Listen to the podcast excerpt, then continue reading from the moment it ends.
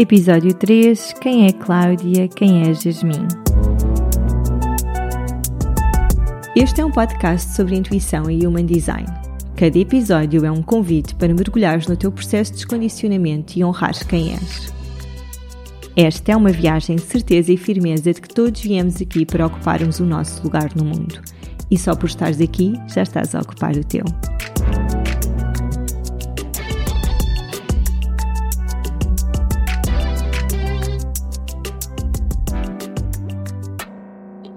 Olá, olá, bem-vindos ao Ocupa Teu Lugar.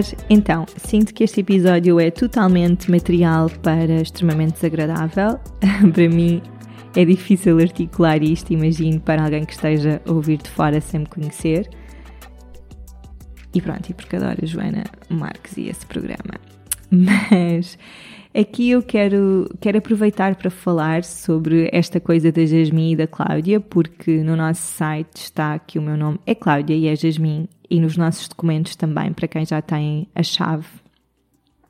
E, e eu quero explicar um bocado este processo e dizer-vos em que ponto é que estou, sendo que quero já dizer que podem chamar-me aquilo que sentirem.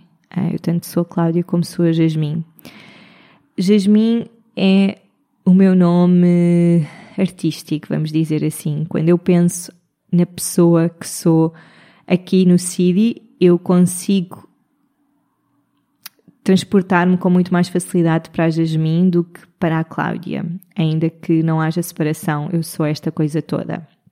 No entanto, eu sempre tive uma ligação muito forte com este nome, já é um nome que já está no meu coração há muitos anos e que eu sempre achei que queria ser o nome do, da minha primeira filha ou do meu primeiro filho. O meu filho não se chama Jasmine porque o meu marido não deixou, só se tivéssemos uma filha. Mas o, com o tempo, entretanto, o meu filho já tem 3 anos e com o tempo o que eu fui percebendo foi que. E é uma coisa bastante recente, na verdade.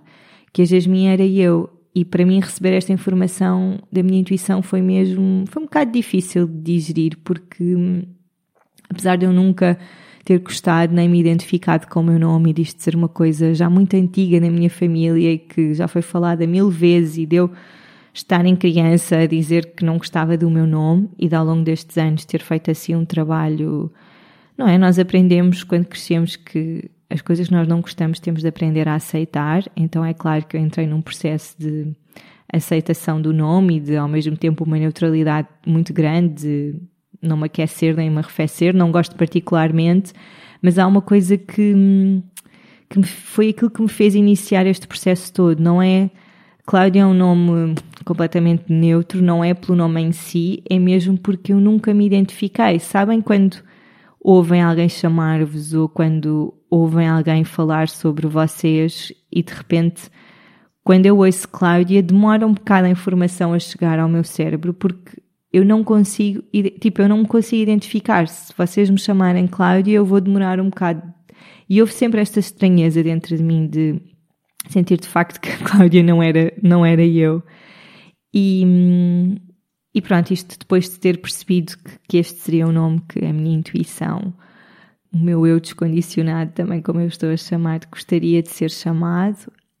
Estou agora nessa fase de experimentação, de sentir eh, se gostaria mesmo um dia de mudar de nome no papel, se para mim é estranho ainda não consigo imaginar-me chegar ao pé do meu filho e dizer, olha, não sou Cláudia, afinal o meu nome é este. E acho que ele está numa idade ótima, porque ainda, ainda iria conseguir adaptar-se muito bem a esta transição.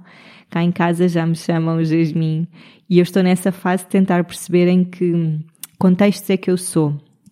E a parte familiar ainda não é muito clara para mim. Eu sinto que é a parte onde eu tenho mais resistência, porque sinto também que é a parte da minha vida onde eu sou mais a Cláudia. Então, se calhar, nunca vou mudar de nome no papel e vou simplesmente assumir que, que este é o meu nome artístico. Estou a pensar, por exemplo, na Lana Del Rey, que se chama Elizabeth qualquer coisa, não sei qual é que é o apelido. Certamente que, que ela não mudou a sua documentação para Lana Del Rey e a família chama pelo nome de sempre, não é?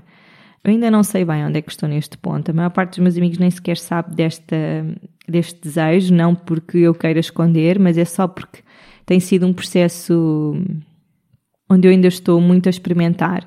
Mas por outro lado, achei que fazia sentido assumir isso no CIDI e, portanto, amigos que estão a ouvir isto e estão a achar muito estranho toda a minha conversa, já ficaram a saber.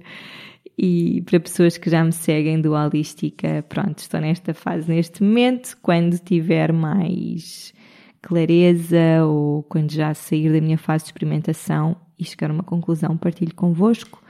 Um, não sei se disse no início, mas podem tratar-me como, como quiserem, como for mais fácil, como sentirem. Obrigada por estarem deste lado e por me ouvirem. Estes foram assim os três primeiros episódios da apresentação do podcast. A partir do próximo episódio vamos falar com mais assertividade e vamos começar a entrar na matéria, digamos assim. Vamos começar a falar de aspectos mais técnicos do human design e da intuição. Obrigada, tenham um bom dia, desejo que ocupem o vosso lugar e como diz Hauru, Hauru, fundador do Human Design, love yourself.